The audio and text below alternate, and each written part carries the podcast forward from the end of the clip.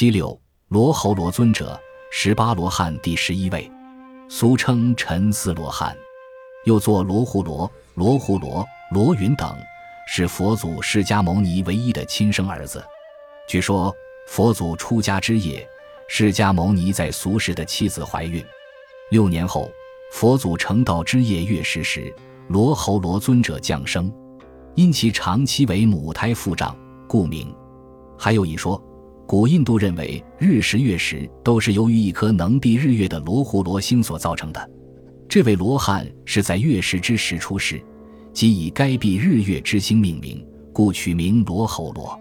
罗睺罗尊者出家后，成为佛祖释迦牟尼十大弟子之一，以密行修为著名，号称密行第一。所谓密行，就是在沉思中能知人所不知，在行功时能行人所不能行。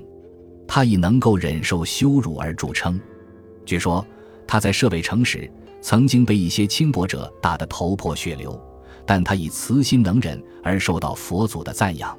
他率一千一百名阿罗汉驻毕利阳曲州，守护佛法，教化众生。